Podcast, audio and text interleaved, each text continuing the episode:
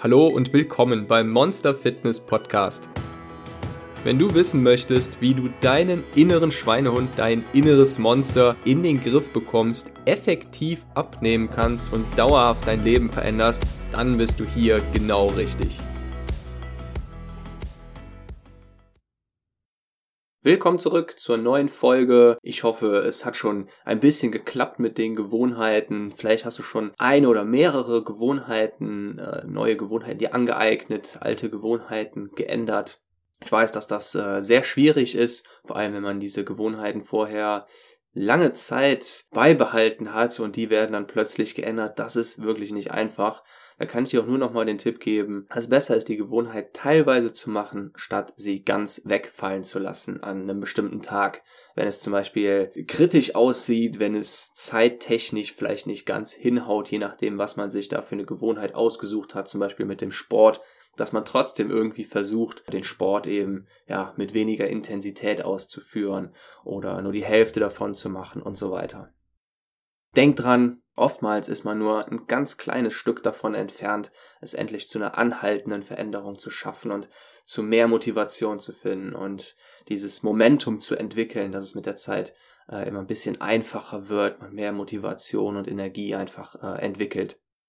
In dieser Folge möchte ich gerne über unseren inneren Schweinehund reden und nochmal so ein bisschen schauen, was alles mit dafür verantwortlich ist, dass sich unser innerer Schweinehund, unser inneres, gutmütiges, aber etwas faules Monster entwickelt und wovon es äh, alles beeinflusst wird. Am Ende dieser Folge wird es dann auch wieder eine neue Challenge geben für nächste Woche und ich kann dir nur sehr ans Herz legen, da am Ball zu bleiben. Wenn wir von unserem inneren Schweinehund reden, von unserem inneren Monster, wovon ist dann überhaupt genau die Rede?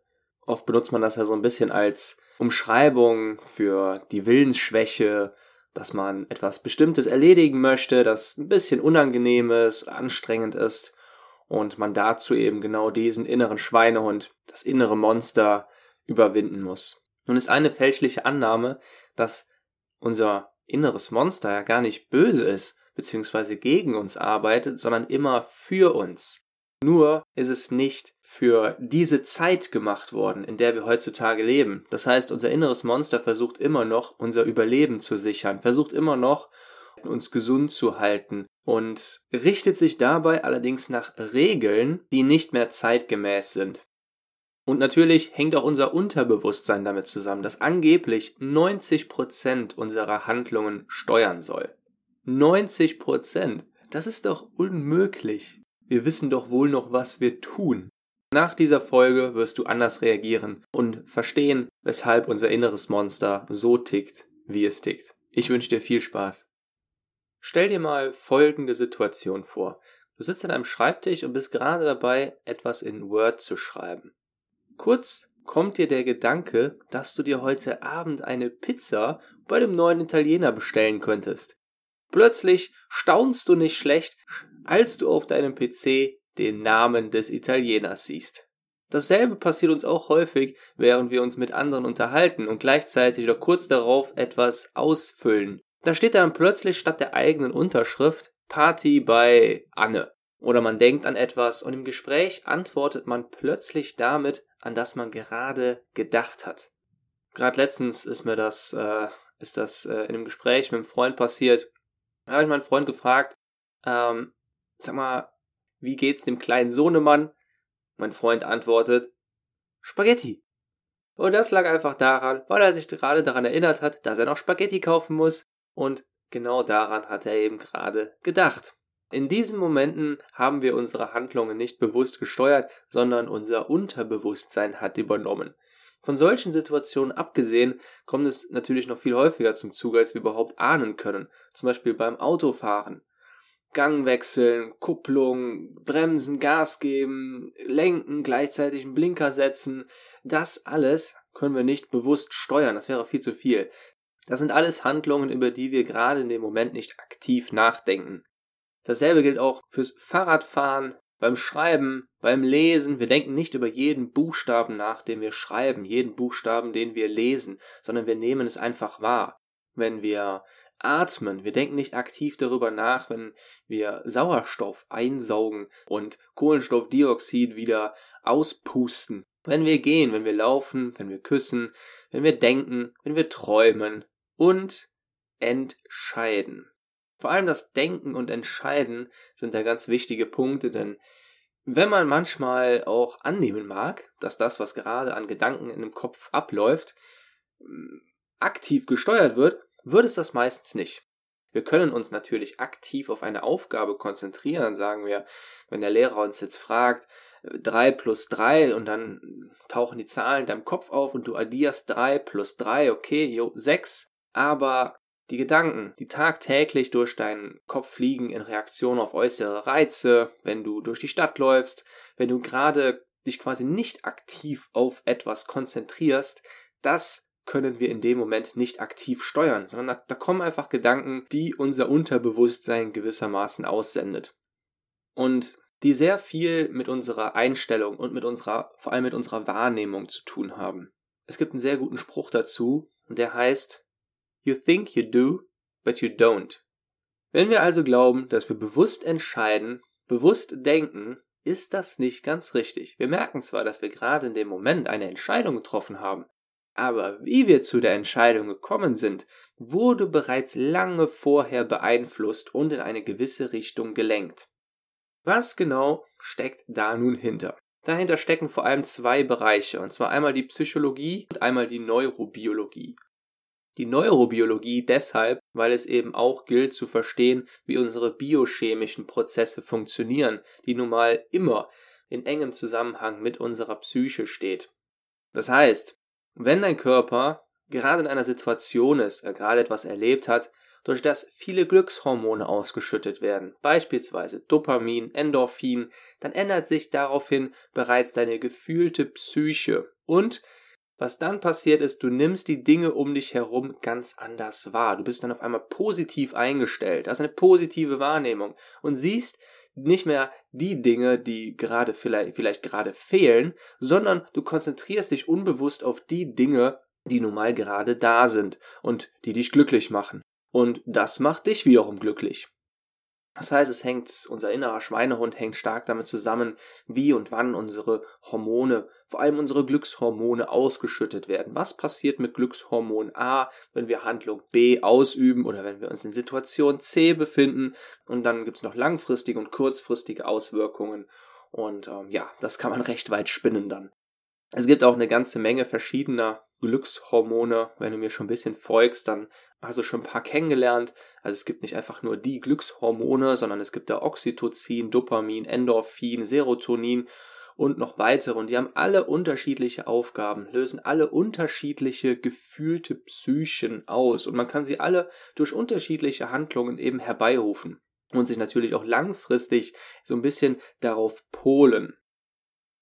Wenn man sich nun jetzt das Ziel setzt, seine Figur zu verändern, dann kommt nach der Neurobiologie und der Psychologie noch ein dritter Bereich hinzu, mit dem man sich auf jeden Fall auch ähm, zumindest grundlagentechnisch beschäftigen sollte. Und das ist die Ernährung. Denn auch wenn man der am weitesten entwickelte Psycho auf der Welt wäre, dann müsste man trotzdem doch noch wissen, worauf es bei der Ernährung ankommt, um überhaupt Veränderungen herbeiführen zu können.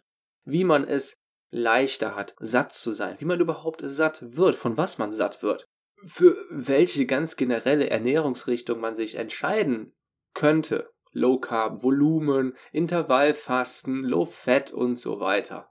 Man weiß, welche Taktik wie funktioniert und kann das dann für sich selbst optimal anwenden. Es gibt also diese drei Bereiche und das klingt erstmal nach relativ viel, aber nehmen wir mal an, es gibt ungefähr eine Million Sandkörner in dem Bereich. Und ich wette, es gibt auch ungefähr so viele verschiedene Magazine und Bücher und Ratgeber und so weiter. Dann braucht man aber jetzt nicht jedes Sandkorn in die Hand zu nehmen und rumzudrehen und zu kennen, sondern es reichen schätzungsweise ungefähr 0,1% davon bereits aus, wenn es die richtigen 0,1% sind. Wie motiviere ich mich nun richtig dazu, das Wissen überhaupt anzueignen und anzuwenden. Denn schöne Geschichten sorgen zwar für Unterhaltung und man hat das Gefühl, man hat was an Wissen aufgenommen, aber wenn sie nicht angewandt werden, dann bleiben sie eben doch nur schöne Geschichten. Der fatale Fehler meiner Meinung nach bei so vielen Sport- und Diätprogrammen ist ganz einfach, dass fast immer mit Hammer und Axt versucht wird, unser inneres Monster zu bearbeiten. Oder besser gesagt, es zu ignorieren. Unser Unterbewusstsein zu ignorieren und uns Dinge quasi aufzuzwingen. Aber das führt in der Regel dann nur dazu, dass man dann kurzfristig dahin kommt, dass man die Symptome ein bisschen bekämpft und dann eben wieder zu seinen alten Mustern zurückkehrt. Das ist ungefähr so, als würde man einem Kind sagen, hier ist der Plan bis Ende des Monats, um dein Zimmer aufzuräumen.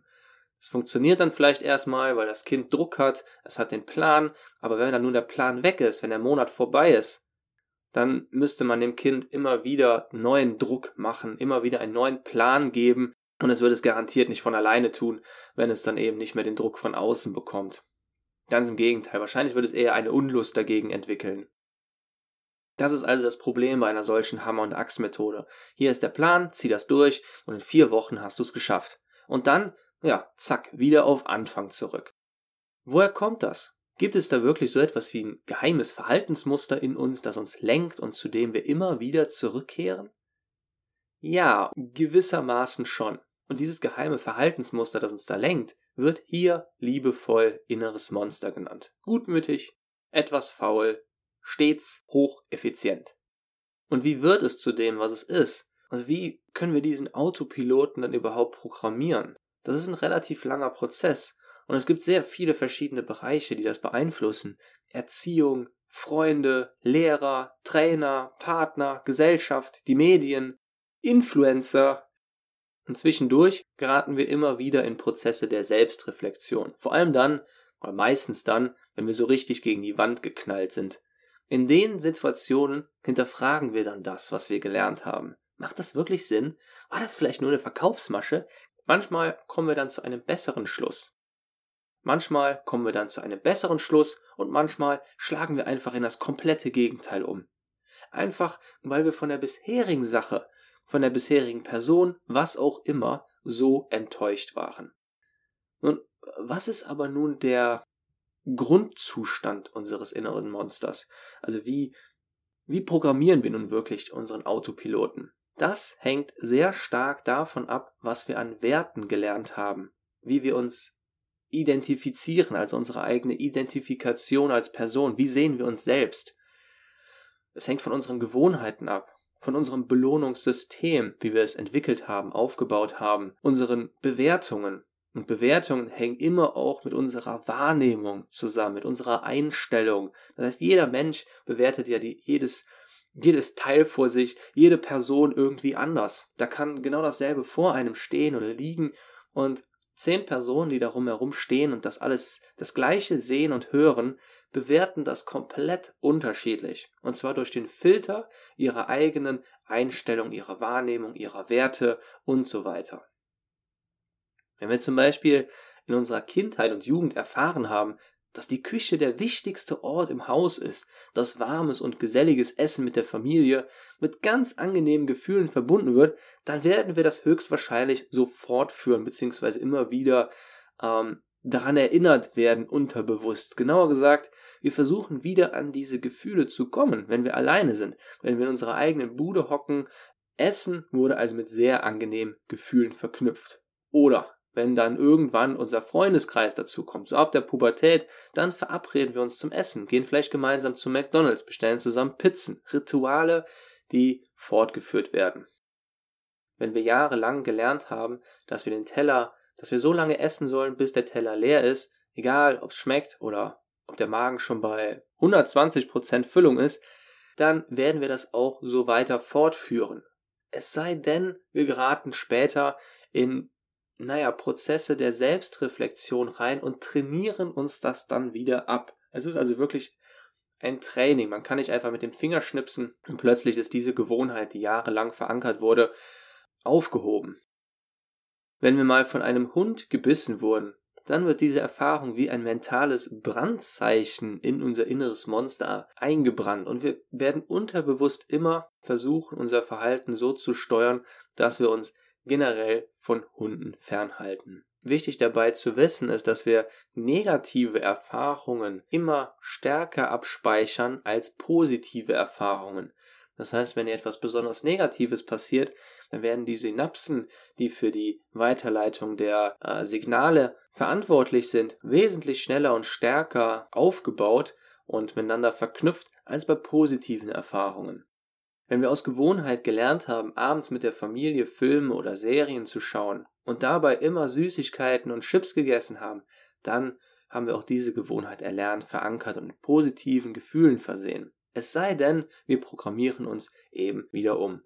Die gute Nachricht ist also, wir können uns zu jedem Zeitpunkt in unserem Leben aktiv dagegen entscheiden, der Ping-Pong-Ball zu sein, der durch das Leben titscht und für den auf Basis von äußeren Reizen und inneren unsichtbaren Gewohnheiten und einer inneren unsichtbaren Einstellung, einer inneren unsichtbaren Wahrnehmung, also einem unserem eigenen unsichtbaren Filter entschieden wird, was passiert und wie das auf uns wirkt. Wir können uns aktiv dazu entscheiden, wieder das Steuer zu übernehmen und nicht mehr auf Autopilot zu laufen, unser Glück selbst in die Hand zu nehmen.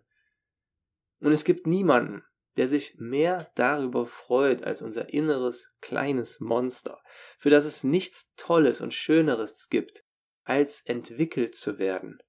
Und ich bin der festen Überzeugung, dass die beste Taktik dabei die ist, die verführt, die also nicht mit Druck arbeitet, nicht mit Zwang, sondern die im besten Falle sogar ein bisschen spielerisch verführt. Es ist also sehr empfehlenswert, da anzusetzen, wo unser inneres Monster anbeißt und verführt wird. Verführt zu besseren Gewohnheiten, neuen Werten und Prioritäten, neuen Bewertungen, neuen Wahrnehmungen und Einstellungen. Wir sind nicht, was wir sind. Wir sind auch nicht, was wir denken. Genau genommen, und das wurde inzwischen mehrfach bestätigt, sind wir ein extrem fähiger und vor allem wandelbarer Organismus, geistig und körperlich. Komplett wandelbar. Nun mal angenommen, du hast deine Reise begonnen und du hast dir schon viel Wissen angeeignet und plötzlich befindest du dich in einer Situation, in der es so richtig den Bach runtergeht.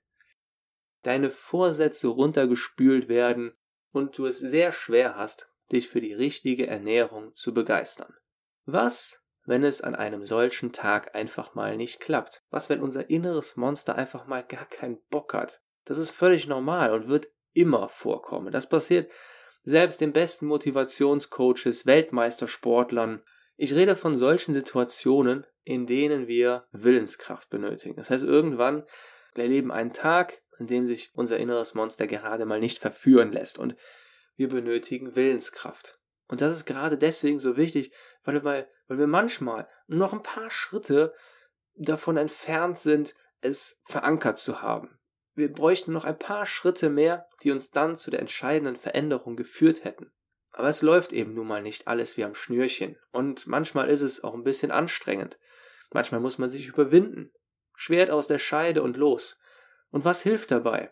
Natürlich zu wissen, wie man Willenskraft aufbaut, wie man sich motiviert und wie man auch besser mit der eigenen Energie umgeht. Denn Willenskraft ist nicht einfach nur eine, ein, ein metaphorischer Begriff, ist nicht einfach nur ein Synonym, sondern es ist tatsächlich ein messbarer Wert. Es ist eine, es ist quasi unsere geistige Energie, die uns dabei hilft, uns eben für Dinge zu überwinden. Und die bauen wir die können wir langfristig aufbauen, die bauen wir über den Tag hinweg ab. Am Abend haben wir am wenigsten Willenskraft und das Ganze kann man ebenfalls sehr stark beeinflussen. Und natürlich helfen uns dabei auch wieder unsere Motivations- und Glückshormone mit. Bei der Ernährung wurde das über die Jahre hinweg extrem verkompliziert. Da könnte man sofort fragen, aber warum? Was soll das? Warum haben die das gemacht? Was soll der Sinn davon sein? Ganz einfach. Wer soll damit noch Geld verdienen, wenn nach dem, was ausreichend ist, ein Punkt gemacht wird? Dann könnte man wahrscheinlich 90% der Ernährungsbücher und Lebensratgeber in die Tonne kloppen. Stattdessen ist es wichtig, dass man sich immer wieder neue Marketingstrategien einfallen lässt. Man nimmt alten Brei, vermischt den neu mit neuen Zutaten, gibt ihm einen neuen Namen und zack hat man ein neues Produkt. Da wird zum Beispiel ein Haferbrei, der jahrelang nicht beachtet und gemieden wurde, zum magischen Porridge. Ein stinknormales Gemüse wird jetzt Skin Food genannt.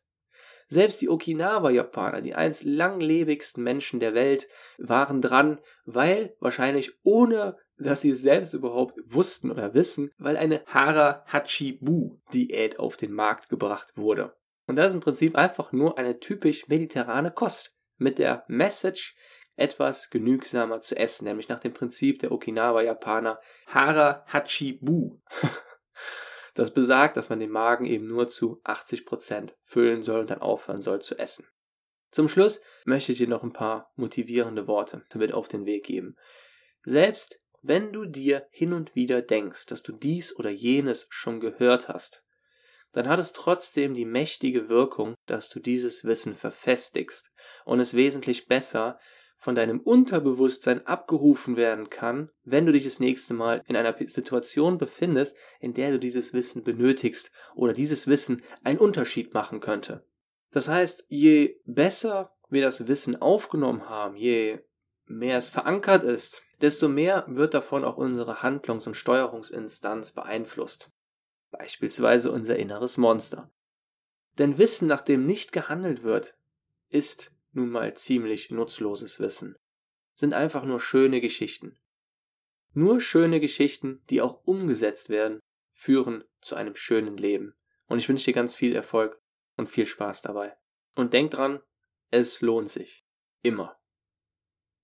So, und nun, wie versprochen, zum Abschluss eine neue Challenge für die kommende Woche. Und zwar, versuche einmal jeden Tag mindestens drei Liter Flüssigkeit aufzunehmen. Und zwar kalorienfreie Flüssigkeit. Das heißt Wasser, Tee, also nicht Sekt oder Champagner oder Bier, sondern wirklich Tee, Wasser äh, und so weiter.